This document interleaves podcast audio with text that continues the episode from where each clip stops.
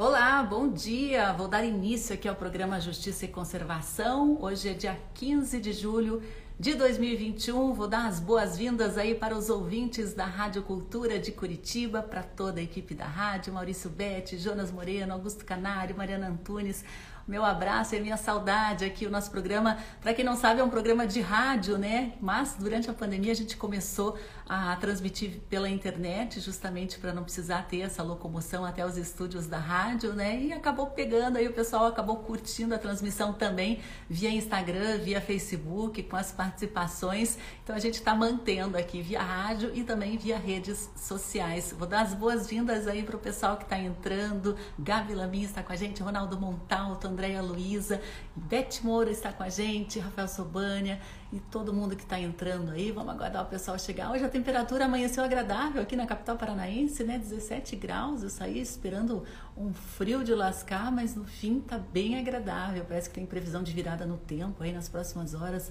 da vinda de chuva aqui para o nosso estado. Vamos aguardar aí como é que vai desenrolar o fim de semana, né? Pelo jeito teremos o início de um fim de semana aí com tempo nublado. Pessoal, me contem aí da onde vocês estão falando. Hoje temos muitas novidades. A Sara Ribas está com a gente aqui, Daniel Arcanjos também. Então hoje temos alguns assuntos em pauta aqui. Vamos falar a respeito da repercussão na Assembleia Legislativa daquele corte de quase 100 araucárias aqui na região metropolitana de Curitiba, né? Foi esse corte foi feito por uma construtora chamada Monte Everest, que faz parte também do grupo Pride, e a gente recebeu essas denúncias, inclusive com vídeos aí de moradores, de vizinhos, né, registrando esse corte. Foram denunciados é, os cortes para os órgãos né, de fiscalização, mas até que se chegasse alguém, as araucárias foram ao chão, cerca de 100 araucárias. E até agora, né, a gente não conseguiu ter acesso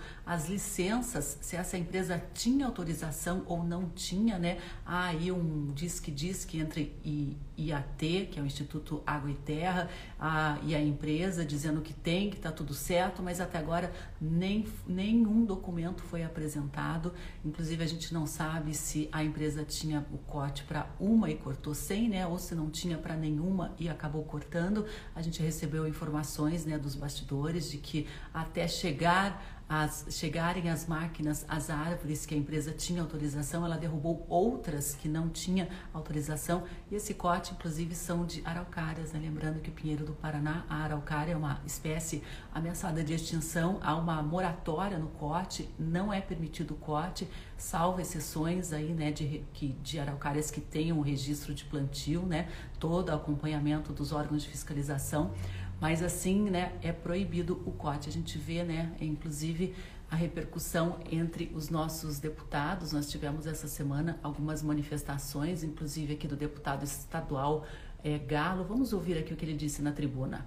Socorro, porque eu preciso de esclarecimentos. Como que a araucária, o pinheiro símbolo do estado do Paraná, em Almirante Tamandaré, está sendo derrubado pela construtora Monte Everest Aqui, recebi a denúncia. Tá. Não vou envolver aqui o prezado Goura, porque não é essa a questão. Só que o Goura já me disse que está para da situação e eu fico aliviado, porque sei que quando o deputado Goura entra, ele vai até o final, para trazer uma e nós tivemos também a manifestação oficial do deputado Gora Nataraj, né, que é presidente da Comissão de Meio Ambiente, e hoje, inclusive, havia um convite para ele participar aqui do programa, mas ele está numa área sem sinal de internet, né, mas ele se manifestou via assessoria e via suas redes sociais. Vamos acompanhar, então, o que diz o deputado Gora. Realmente é assombroso o que ocorreu em Almirante Tamandaré nesta última semana. Foram 97 exemplares da angustifolia. Exemplares adultos, exemplares aparentemente com plena saúde, com pleno vigor, e nós estamos encaminhando um requerimento, um pedido de informações à Secretaria de Desenvolvimento Sustentável e Turismo, solicitando explicações. Quais são de fato as licenças ambientais para que este crime, a priori, como que isso ocorreu? Como que essa incorporadora ela teve essas autorizações para cortar de novo 97 araucárias? Os vídeos são chocantes. Está muito caracterizado que é mais um empreendimento imobiliário e que poderia sim conciliar os interesses, os interesses econômicos para o empreendimento junto com a preservação do meio ambiente.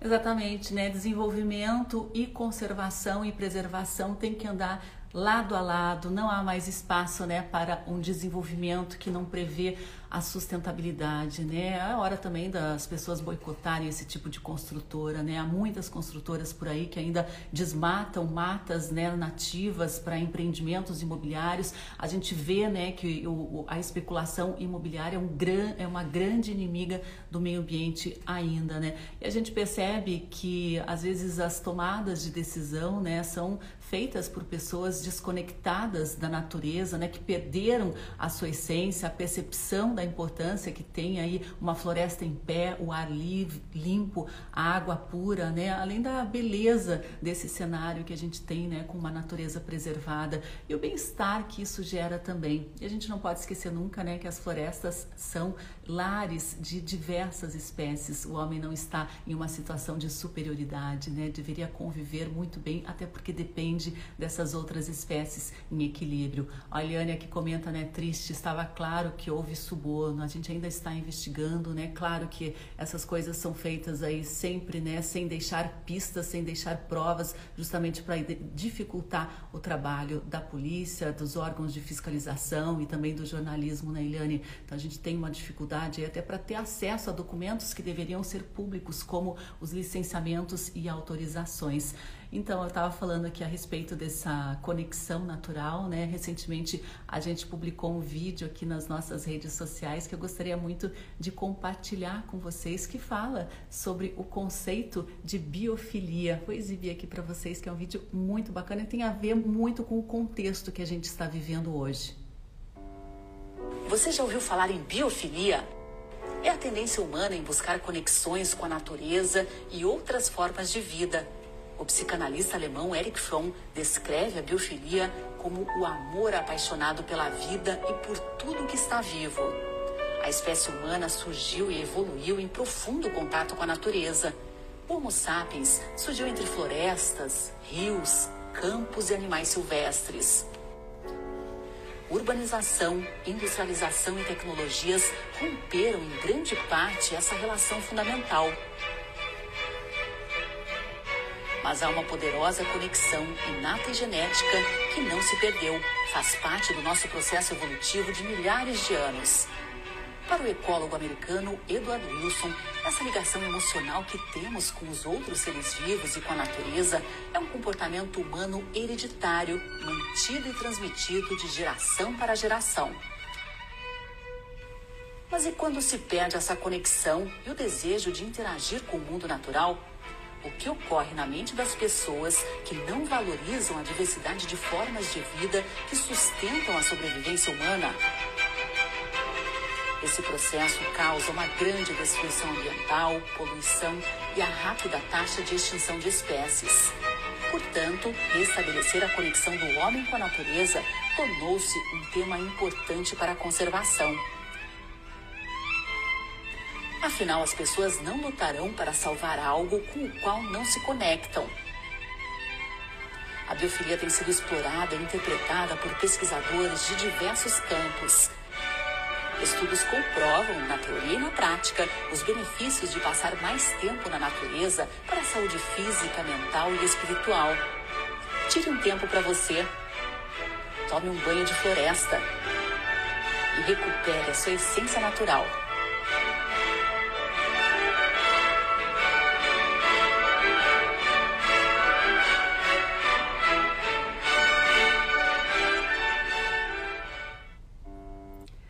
Lembrando, né, pessoal, que os vídeos produzidos aqui pelo Observatório de Justiça e Conservação têm aí a, o compartilhamento autorizado por todos que desejarem, né? Você pode enviar aí para compartilhar nas suas redes, enviar no WhatsApp para os seus amigos, né? É importante a gente transmitir essa mensagem, né, da necessidade de uma reconexão com a natureza, que é isso que nós precisamos. Se você tiver alguma dificuldade em baixar o vídeo, né, ou qualquer conteúdo aí das nossas redes para compartilhar no seu grupo de amigos, amigos, na sua família, entre em contato diretamente aqui com a gente, que a gente envia via WhatsApp sem problema nenhum. É muito importante as pessoas saberem né, da biofilia e essa conexão que é algo inato, né, algo genético que nós temos e quando ela se perde, a gente percebe que acontece todo esse desequilíbrio, toda essa destruição que está ocorrendo hoje no nosso planeta. Pessoas se desconectaram, nossos representantes estão de desconectados com a natureza. E hoje, né, a gente vai falar um pouquinho aqui sobre o Dia de Proteção às Florestas. A gente vai receber o Felipe do Vale, que é coordenador de projetos da SPVS. A gente vai falar um pouquinho sobre a situação das florestas, a importância delas, né? Sempre bom ter uma conversa assim, falar também sobre qual é a nossa, o nosso papel, né? O que nós podemos fazer individualmente, mesmo morando em centros urbanos, para ajudar, para contribuir na proteção das florestas. Ó, o Daniel Arcanjo aí está em São Gonçalo Gonçalo do Amarante. Que legal, Daniel. Tá bem longe, mas ao mesmo tempo muito perto. Araucarilante comenta, né? Lindo vídeo. É, ficou sensacional, né? A gente tem muito orgulho aqui do material. A gente produz com muito capricho, com muito amor mesmo. Murilo Miléo, lá de São Luís do Purunã, está com a gente. Bom dia, Murilo. Como é que tá o clima aí, hein? Tá sol, tá chuva. O pessoal que curte fazer passeios e cavalgadas aí vai conseguir aproveitar a quinta-feira. Queria dar um, um alô aqui para Gabi Miranda, que está com a gente, Vernei Serafini, também de Itapuá. Vernei, me conte como está o clima por aí. Inclusive, a gente tem uma novidade hoje aqui, temos uma, um lançamento de uma nova campanha, mas antes de falar da nova campanha, eu vou falar da campanha que está rolando já faz alguns dias aqui a respeito das nossas camisetas exclusivas do Observatório de Justiça e Conservação. Essa linha, né, a coleção Replantar, ela foi desenvolvida aqui pela nossa equipe em parceria com a Ala Luz Brasil, né? É uma startup que produz aí um vestuário de forma muito responsável, muito ecológica, assim, nos limites da sustentabilidade, até o fio usado pela Luz Brasil é, é um fio natural, os pigmentos também são pigmentos naturais, o corte desenvolvido é um corte que não gera resíduos, né, o mínimo de resíduos na produção, que a gente sabe que a indústria do vestuário é uma das grandes responsáveis por geração de resíduos, né, resíduos dificilmente reaproveitáveis com essas sobras de tecido. Então essa coleção aí, a estampa, foi inspirada né, na semente do pinheiro araucária, no pinhão brotando ali, trazendo a vida. E tem é, quatro modelos, né? Tem modelos masculinos, modelos tradicionais, modelos mais femininos. Aí para todos os gostos, tem cores também no preto, branco e verde. Então você pode escolher. Eu estou chamando a atenção aqui para nossa campanha porque a gente fez um sistema diferente para não gerar nenhum tipo de sobra nessa produção. A gente só vai produzir o que foi, for encomendado. A gente estabeleceu um prazo curto para que essas encomendas possam ser feitas, só aí até o fim do mês, né? até o dia 1 de agosto.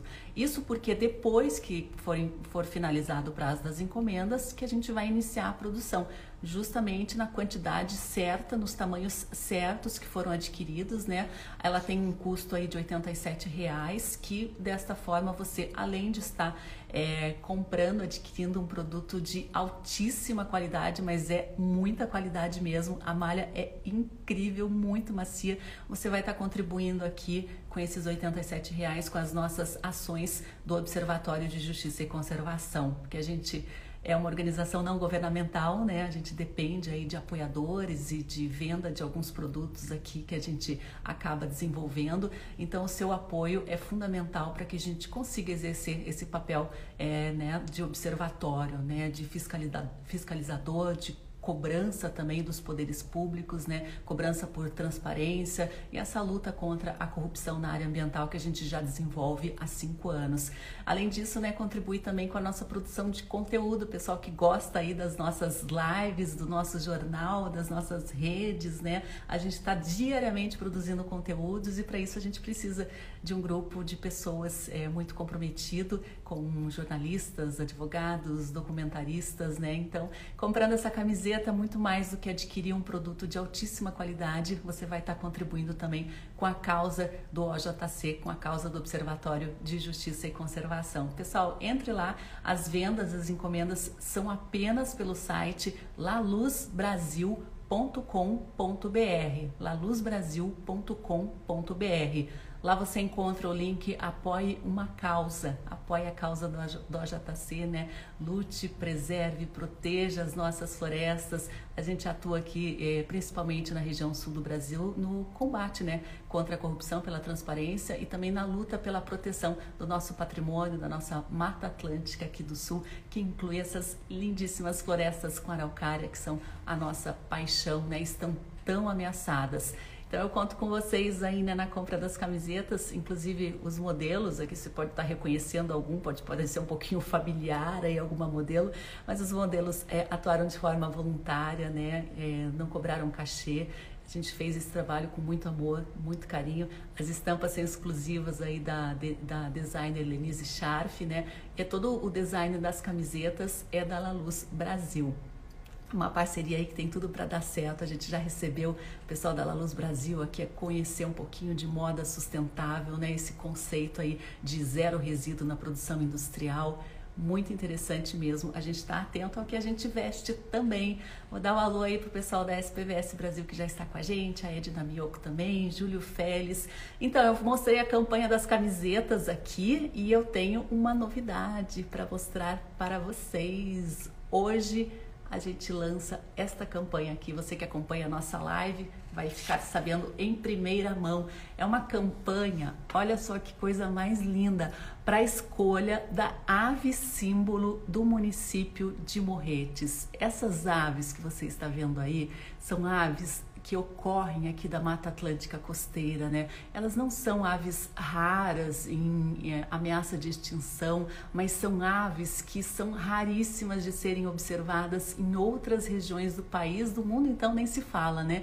Então a gente fez uma seleção junto com os ornitólogos Rafael Sobana e Fernando Straub, com consultoria também do guia Luciano Breves, que atua na região da Serra do Mar Paranaense, para escolher essas aves que são as mais digamos assim, além de lindas, muito comuns de serem avistadas na região de Morretes. E a gente vai fazer essa campanha toda online com uma votação popular. A votação foi aberta hoje, então você pode entrar aí no nosso site justiçaeco.com.br barra campanha Morretes e ali tem o acesso ao formulário para você escolher a sua árvore, ave preferida. É uma mais linda que a outra. Não, é difícil. Eu já mudei de ideia umas três vezes. Eu vou inclusive dar alguns detalhes aqui das, das aves para você ter uma ideia aí, né, do que, que a gente está falando. Ó, esse aqui é o suruquá, acho que inverteu ali. Deixa eu ver se eu tenho uma foto melhor dele aqui. Deixa eu ver se eu tenho. Surucuá, né, de barriga amarela. Eu tenho alguns detalhes aqui das aves que a gente selecionou, né? Olha só, as é, surucuá grande de barriga amarela. Ele tem uma nuance de cores ali que vai do amarelo na barriga até um azul ultramarino, azul marinho. Tem um, um branco, uma plumagem ao redor dos olhos ali. É algo encantador, né? Ele tem, é, inclusive, algumas características. Ele é muito fácil de ser avistado em morretes, né? Mas ele fica mais no topo das, ave, da, das árvores, né? Ele prefere essa vegetação mais alta. Ele fica ali na copa, atrás de frutos, de insetos, né? Esse surupá de barriga amarela é um fortíssimo candidato, mas olha só os concorrentes dessa ave. Você já ouviu falar aqui do gaturamo verdadeiro? O pessoal de Morretes conhece muito bem o gaturamo como bonito lindo. Ele é o menor aí dos concorrentes, mas é um fortíssimo candidato à ave símbolo de Morretes. Sabe por quê? Porque ele faz a alegria aí dos observadores de aves, dos ornitólogos, porque ele consegue imitar, reproduzir o som de espécies bem diferentes, gaviões, tucanos, gralhas. Então ele acaba fazendo uma lista das aves que estão na região. Ele também é conhecido como gaturamo imitador. É uma paixão aí dos observadores de aves. Ele tem um canto próprio, bem melodioso também, além de conseguir imitar o som de 10, 16 espécies diferentes. Temos mais candidatos aqui. Olha só esse aí. Quem lembra do sítio do pica-pau amarelo? Olha só, temos aí o pica-pau de cabeça amarela em Morretes, uma ave lindíssima, né? Um ouvido um pouco mais atento e você pode escutar aquele toque, toque, toque, toque, toque nas, nas árvores, né? Nos troncos. É ele ali atrás de insetos, de larvas, das comidinhas. E tem também um tamborilar, né? Um pouco mais forte que ele faz para demarcar território.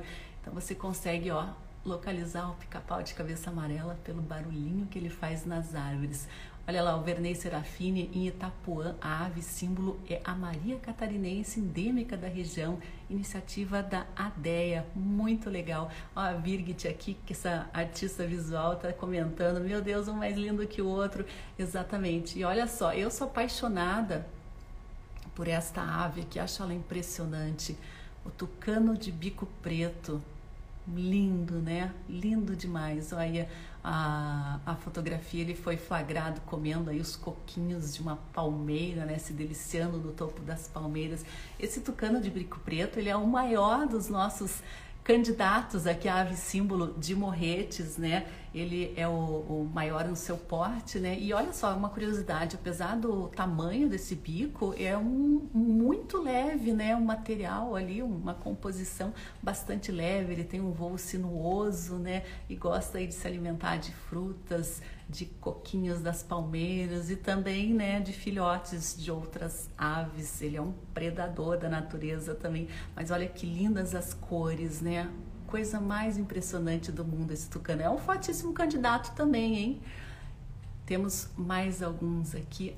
A saíra militar, olha as cores dessa ave, que coisa mais linda pessoal de Morretes, né, é, aproveita a quedinha das saíras por frutas doces, né, acaba acabam instalando comedouros ali, colocando bananas e outras frutas e atraem bandos é, de saíras coloridíssimos, lindos. E a saíra militar, ela se diferencia justamente por este vermelho, né, em volta aí, essa coleira vermelha que tem no pescoço. É uma ave muito linda, muito comum em morretes também. É muito fácil de observar. É só aí você colocar de manhã uma frutinha no seu quintal que pode ter certeza que as saíras vão encontrar pelo cheiro. Deixa eu ver se eu esqueci algum aqui. Acho que foram todos, né? Então, pessoal, se vocês quiserem votar, é só acessar aí o justiçaeco.com.br. Olha, o bonito lindo. A gente fez algumas artes que daqui a pouquinho a gente vai compartilhar nas nossas redes sociais, né? Com a descrição, o nome do, da ave, uma breve descrição também, que daí fica facinho para você encontrar.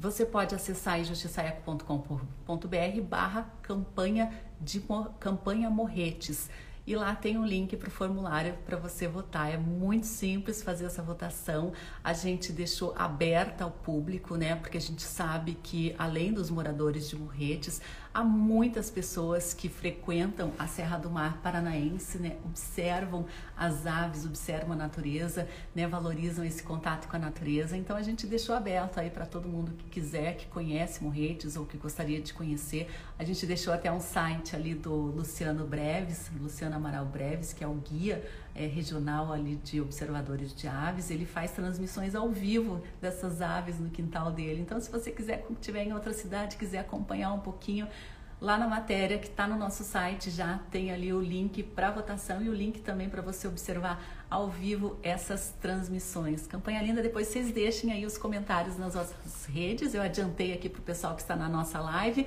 Mas daqui a pouquinho a gente vai postar, inclusive, vídeos aí da campanha. Fiquem atento, atentos às nossas redes e ao nosso site. Vamos falar um pouquinho sobre floresta. Eu queria chamar para conversar com a gente aqui o Felipe do Vale, que é coordenador da SPVS, coordenador de projetos da SPVS, sobre o Dia de Proteção às Florestas. Felipe, enviei aí uma solicitação. Bom dia, Felipe, tudo bem? Bom dia, Sandra, tudo bem? Do joinha, já ficou sabendo em primeira mão aí da nossa campanha que estamos lançando hoje. É uma forma também da gente sensibilizar as pessoas, chamarem aquelas prestem atenção nas belezas das nossas florestas, né, Felipe? Com certeza, a, a, nossa região aqui da Mata Atlântica, ela é exuberante e contém espécies assim de beleza incomparável. Exatamente. E a gente tem que aprender a valorizar, né? Conhecer é e valorizar eu acho que só quem conhece, né, quem é, realmente tem essa conexão, que vai lutar e vai proteger. Por isso que a gente luta aqui para levar essas informações para as pessoas, né, para que elas se reconectem com a sua essência. Agora, Felipe, temos aí o Dia de Proteção às Florestas no próximo dia 17 de julho, né? Como ia cair no fim de semana, a gente adiantou para hoje essa conversa. Queria que você falasse sobre a situação das florestas. Aí a SPVS já trabalha há três décadas, né, na proteção, na restauração, né? O que, que a gente tem aí para comemorar? Vamos vamos falar dos pontos positivos aí do Dia da Proteção das Florestas. Então, Sandra, hoje a gente está aqui para falar do Dia das Florestas, né? E, e eu abro um pouco é, esse tema para a gente falar também de não só das florestas, mas de áreas naturais como um todo, né? Como os campos, como os mangues, como os cerrados, porque embora seja o Dia da Floresta, a gente não tem muito a comemorar, infelizmente, com o cenário ambiental do nosso país, do nosso estado. Uh, o meio natural, as florestas, vêm sofrendo uma, um grande impacto, uma grande pressão negativa, né?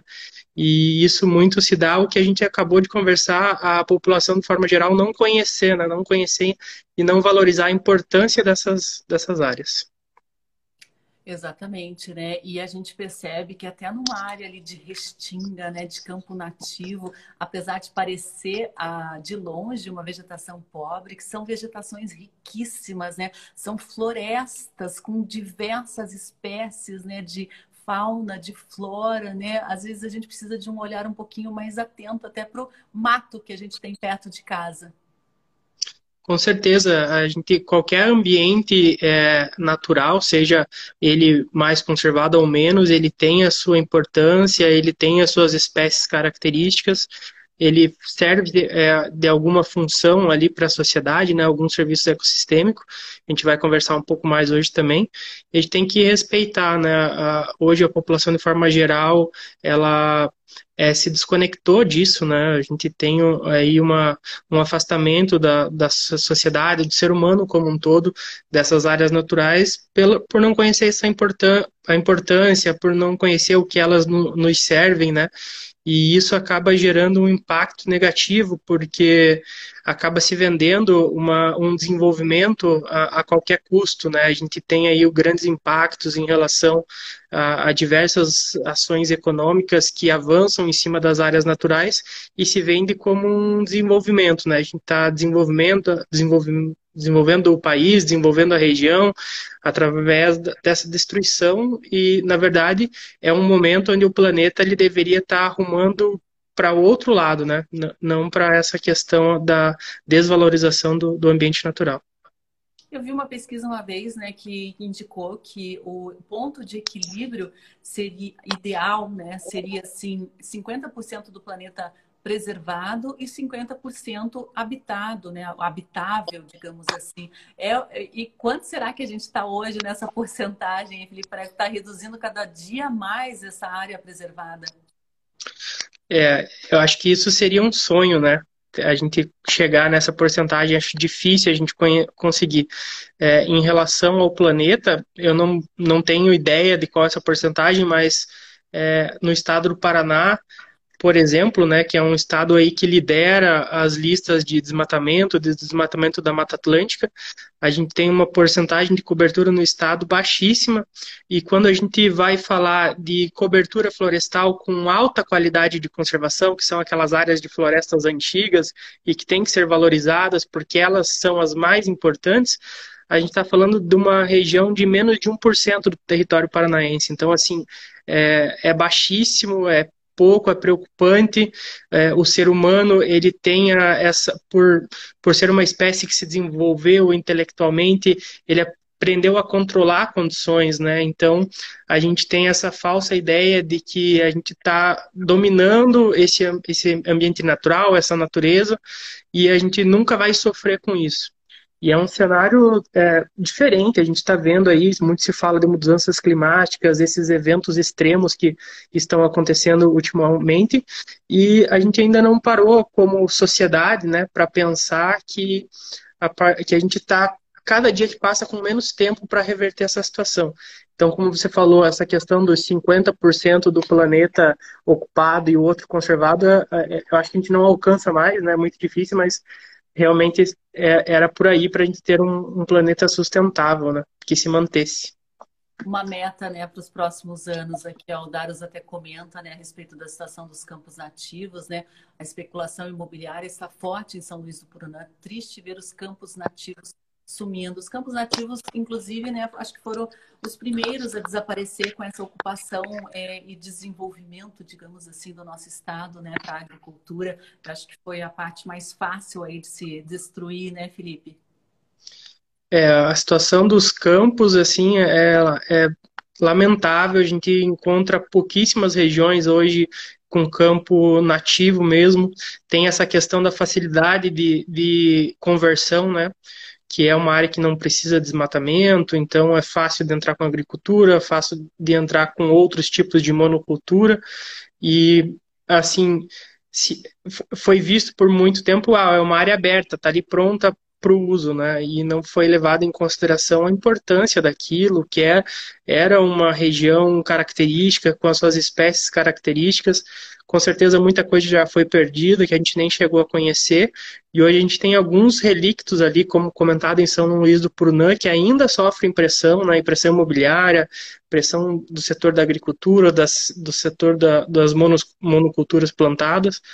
Então, assim, a gente, a, a, gente ainda não virou a chave, né? A gente não, é, como sociedade, não aprendemos a, alinhar essas duas ações, a questão da conservação da natureza para a manutenção da nossa própria espécie, também a questão econômica produtiva que a gente sabe que tem a sua importância. É, e eu acho que a SPVS agora ela está num foco muito forte em restauração, né, Felipe? Queria que você falasse um pouquinho dessa, no, dessa nova etapa Sim, a gente tem é, projetos de restauração, é, Sandra, mas antes da restauração a gente tem projetos também de manutenção das áreas verdes é, já existentes, que a gente chama de florestas antigas, né, florestas velhas, porque são essas áreas que realmente têm toda a condição, todo o suporte de prestar os serviços ecossistêmicos, são ali onde as espécies mais raras se encontram, onde algumas espé espécies de árvore, espécies de fauna também, que têm precisam do ambiente mais conservado para para manutenção, são os nossos grandes estoques de carbono para evitar o aquecimento global. Então, é, é, essas áreas são as áreas importantes, as áreas que têm que ser mantidas, não podem mais sofrer com é, pressão de desmatamento, pressão de conversão, licenciamento, seja ele legal ou ilegal, porque assim é o nosso museu a céu aberto, né? A partir do momento que a gente está perdendo essas áreas antigas, a gente está é, é, deixando de conhecer espécies, deixando a própria restauração, né? A gente tem que coletar semente dessas espécies raras, ameaçadas em algum lugar. E se a gente é, a, de, perde, abre mão dessas as florestas antigas, toda a sucessão do trabalho, toda a restauração, ela vai sendo impactada. E esse segundo ponto da restauração é uma ação muito importante, igual a gente comentou, essa questão do, da porcentagem do planeta, né? Então, a, ação de restauração, ela converte áreas degradadas em novas florestas, em florestas que vão se desenvolver ao longo do tempo, só que por, o, a gente tem hoje uma, uma dificuldade né, de, de argumentar, de conseguir essas áreas. É, muito, muitos proprietários ou até o setor público é, tem ainda um pé atrás com a restauração, justamente por essa falta de conhecimento e falta de entendimento. Né? Todo mundo fala, ah, tem uma área aqui limpa, entre aspas, e vou deixar o mato tomar conta e não vou poder fazer mais nada ali. Mas na verdade é ali que está a manutenção da nossa espécie, né? a manutenção do nosso planeta.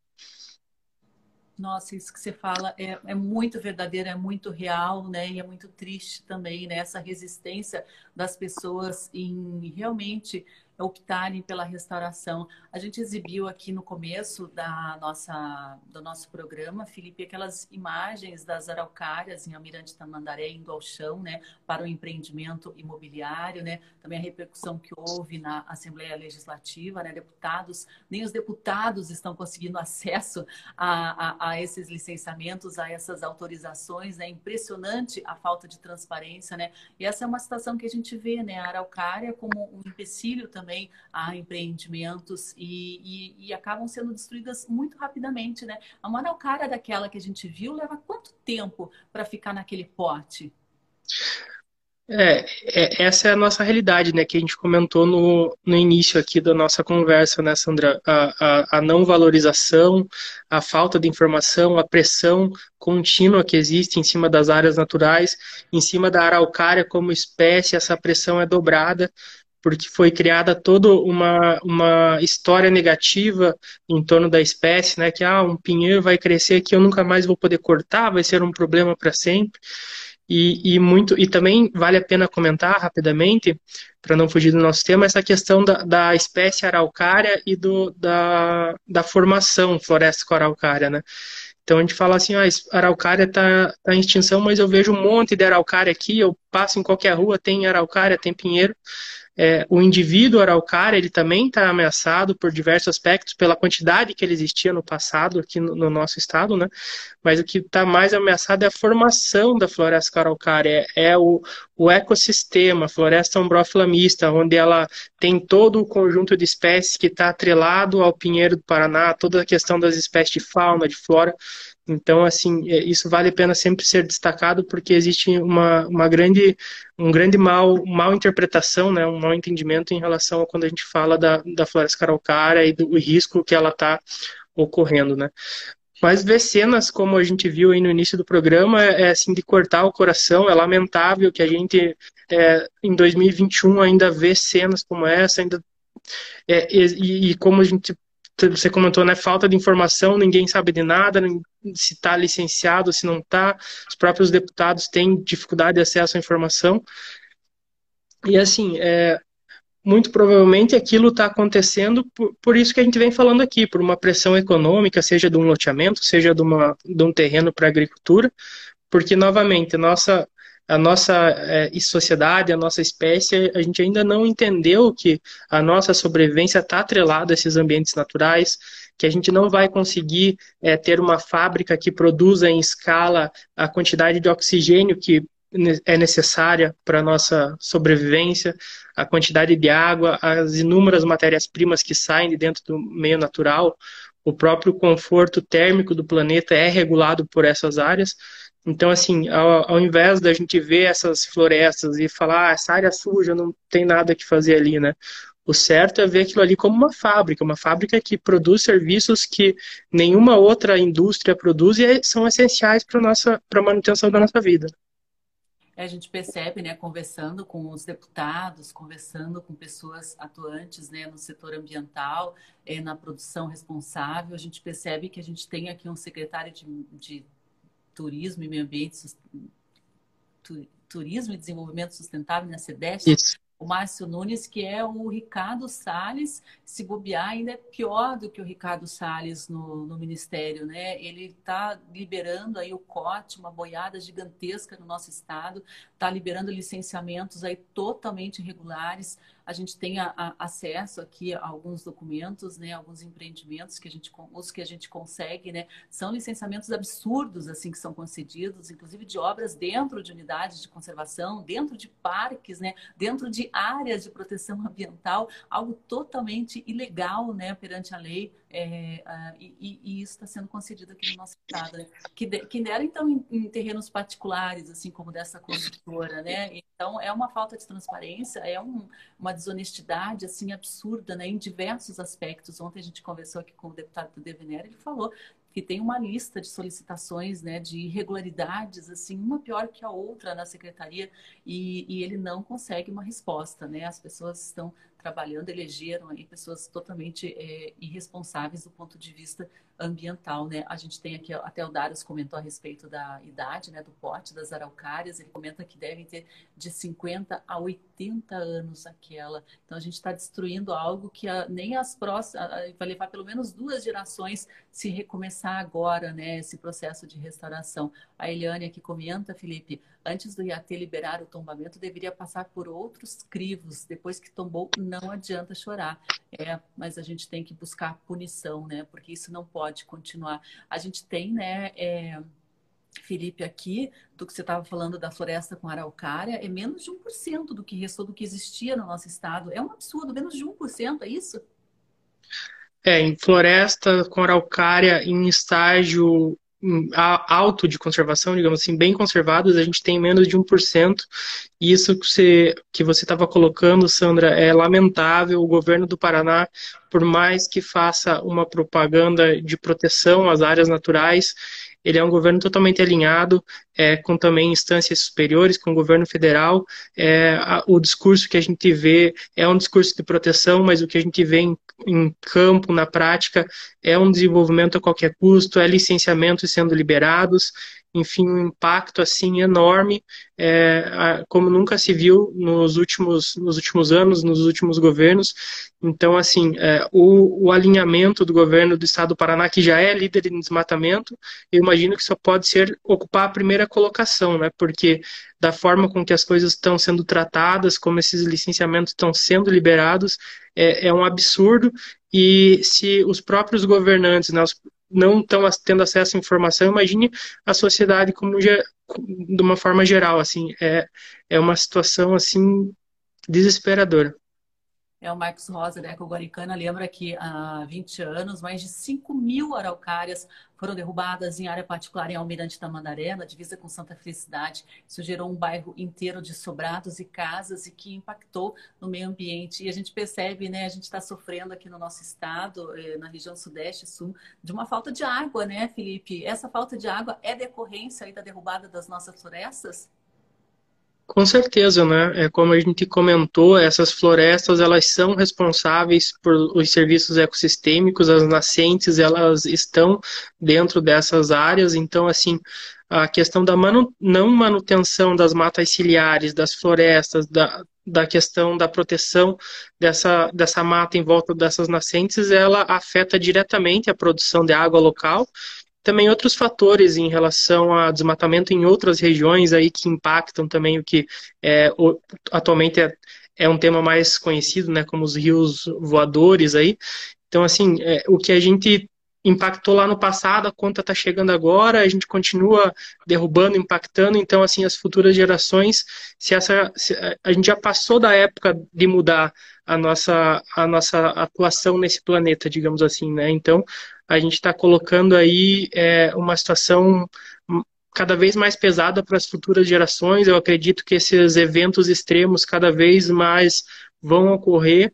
A gente vai ter situações cada vez mais drásticas, como falta de água, a questão do calor extremo, a questão dessas chuvas e tempestades pesadas que estão acontecendo em diversas regiões. Então, é, é tudo, é tudo dentro do, do, mesmo planeta, digamos assim. Então, o impacto que a gente causa aqui, ele, ele vai retornar, né? E, e essa é a falta de percepção é, que a gente tem, né? A gente não percebe que o impacto que a gente está gerando ao meio ambiente, ele vai retornar para nós, assim. É, é todo um discurso que foi construído em volta de décadas e décadas, né? Da questão da, da, da não manutenção da área natural, da desconexão, da falta de respeito, que é, por mais que tenham pessoas que não acreditem, essa conta já, já começou a chegar, né? Já começou a chegar. E olha só, queria dar um alô aqui para o Valmir Ortega, do Instituto Conexos, né?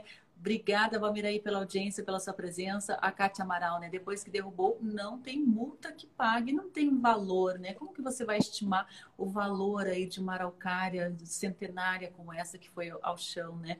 É, Eliane, que vem é o castigo. A gente tem, tem visto que não tem vindo o castigo, não, hein, Eliane? Tá, aí uma liberação geral. Agora, para entender um pouquinho mais a respeito desses rios voadores, né, e as consequências que a gente está trazendo com o corte das florestas, né, os rios voadores, eles na verdade é a umidade que vem do mar, entra ali na floresta amazônica, né, aquela floresta transpira essas grandes, gigantescas nuvens, né, essas nuvens gigantescas de água vão, né, batem nos Andes e descem espalhando essa chuva pelo Brasil inteiro, para todas as regiões, inclusive, né, a região sul aqui é a última a receber essa água, então quanto mais se corta lá na floresta amazônica, menos água nós teremos aqui no sul. E não só o Brasil, essa chuva da floresta amazônica abastece países vizinhos também, dependem, países vizinhos dependem dessa chuva. Quando a gente fala, né, que não vai chover aqui no sul, que não vai chover no sudeste, que não vai chover no nordeste, né, a gente está falando que vai afetar a economia como um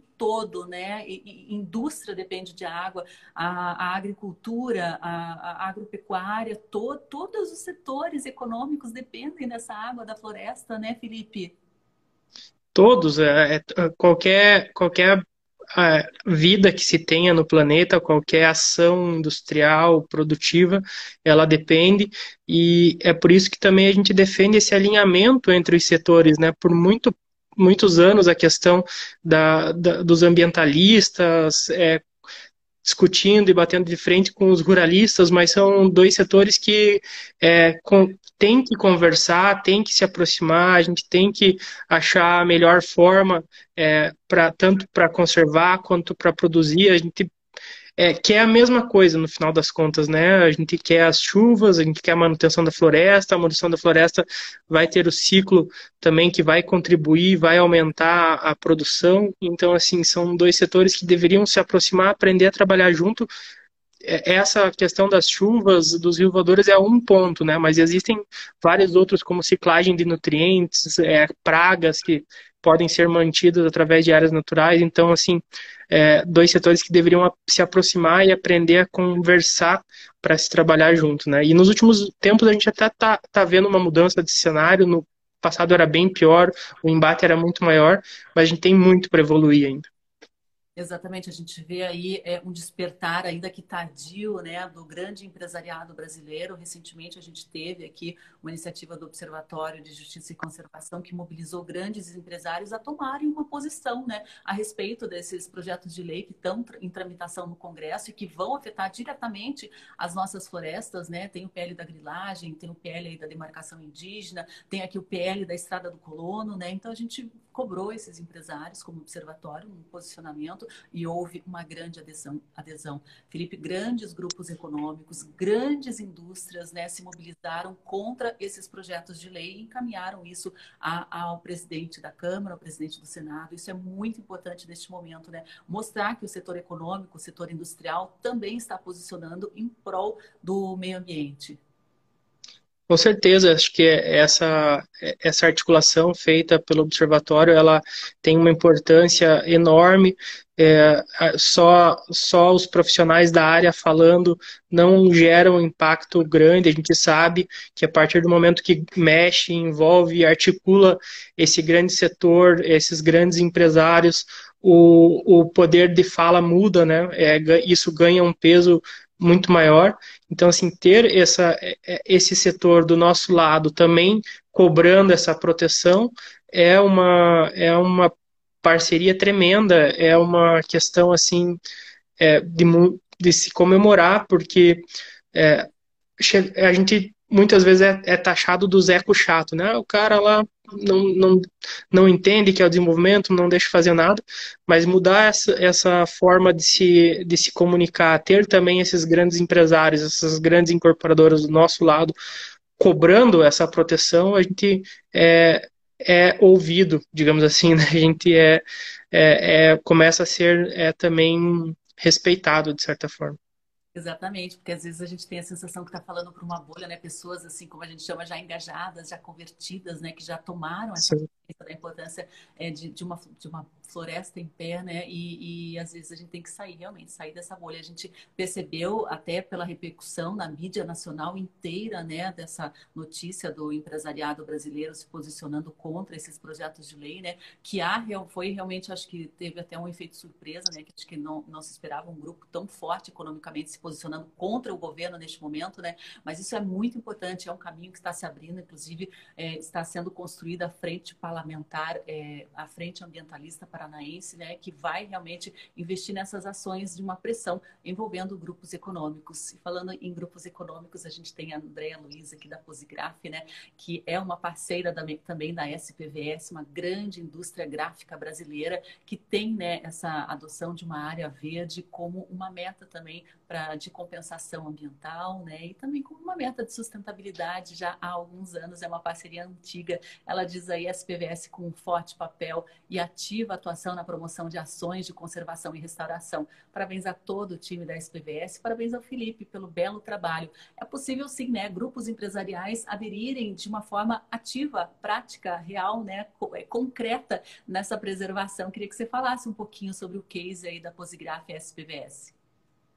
Com certeza, a, a Posigraf, a Andrea, é uma antiga parceira nossa, é um caso de sucesso extremo dessa aliança entre proprietários de áreas conservadas, o terceiro setor e as empresas, né? A Posigraf tem uma área adotada que é uma RPPN, se chama Mata da Uru, no município da Lapa, que é uma unidade de conservação é, referência do ponto de vista de gestão. É, ela é uma das florestas coralcárias araucárias mais bem conservadas na nossa região. É um projeto aí de mais de 10 anos e que essa parceria se mantém e, e, é, e, é, a questão daquele tripé, né? Que a gente sempre comenta, tripé da sustentabilidade. Então, é a empresa é, promovendo essa, a questão da proteção dessa área, da conservação desse remanescente, se beneficiando com isso também. É, é lógico, tem a questão da compensação ambiental, a Postgraph tem a questão é, da certificação LIFE, que também é muito importante. Tem o proprietário que recebe por isso, né? Ele, ele está mantendo aquela área, está prestando serviços para a sociedade, então é justo ele receber por isso, é, como é, uma, é aquela questão da fábrica, né? Uma floresta ela produz vários serviços ecossistêmicos para a comunidade e ele recebe por isso, como se fosse uma agricultura, uma plantação de soja. Ele planta e ele também recebe. Então, é, é uma, uma parceria de sucesso, uma, um projeto que começou no ano 2000 com a SPVS, com um proprietário chamado Gabriel Campanholo, que já cuidava daquela área muito antes dela ser RPN. Então, assim, é, atualmente, nesse quadro da de pandemia a gente não está recebendo visitação lá na Mata da Uru, mas é uma área que vale muito a pena ser visitada. É um Louvre da floresta coralcária, como a gente como, como a gente chama ela, né? Existem espécies enormes de pinheiro, espécies enormes de canelas safrás, que são espécies muito ameaçadas. Então, assim, é, é, é o grande case do sucesso da SPVS, essa aproximação com com a, com a Posigraf, com a indústria, né, para a conservação de uma área já há tantos anos. É, e quem, e já fiz o convite aqui, mas quem não conhece, vale a pena é, um dia dar uma passada lá. A gente tem a questão de visitação. É, logo a gente vai estar tá abrindo a Uru para grupos turismo mesmo, então é, hoje as visitas, é, pela pandemia, não estão acontecendo, mas no passado elas eram agendadas com a SPVS, com a Posigraf, era alguma coisa é, pontual, mas a gente quer aumentar isso, que dá oportunidade para a sociedade conhecer a, uni, a, unidade de conservação e ver o que é uma floresta com araucária no seu estágio máximo de conservação, né? Que é, é você entra no meio daquela mata com inúmeras araucárias, araucárias enormes, parece que você está numa catedral. É uma catedral, né? A sensação ali, os sons, os barulhos, a energia, né? Inclusive, se você não. Agora a gente não pode ir né, presencialmente até a Mata do Uru, mas tem uma reportagem no nosso site também, quem tiver interesse de conhecer as fotos, diversas espécies também registradas lá. É muito lindo, realmente. Ó, o Michel, aqui, monitor ambiental, está é, tá comentando o seguinte: nós da Monkey Safari Tour temos muito a agradecer à SPVS pelo projeto da Grande Reserva Mata Atlântica. Né? A Grande Reserva é um condomínio de florestas que envolve RPPNs, áreas particulares, áreas públicas, unidades de conservação, né? É algo também É um alento a gente ter a grande reserva Mata Atlântica, né, Felipe? Ah, com certeza, é uma iniciativa é, muito valiosa. Como você falou, é uma grande área, um grande mosaico que envolve é, unidade de conservação, unidade privada, e que busca, nesse momento, alternativas para a manutenção dessas áreas através do turismo, através de ações de baixo impacto.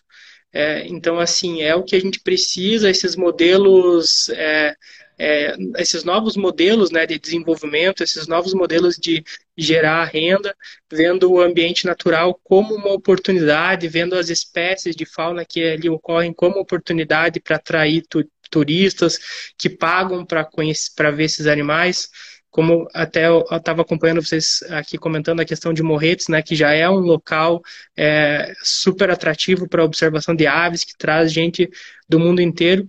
Então, a Grande Reserva é uma iniciativa que, que aparece aí é, como, é, digamos assim, inovadora, né, é, no Brasil, para que essas áreas sejam vistas de uma forma diferente e que a gente mude esse modelo de econômico que a gente tem hoje, que a gente destrói, que a gente pensa só em outras possibilidades e não vê o ambiente natural, o meio natural, como uma oportunidade também para geração de renda.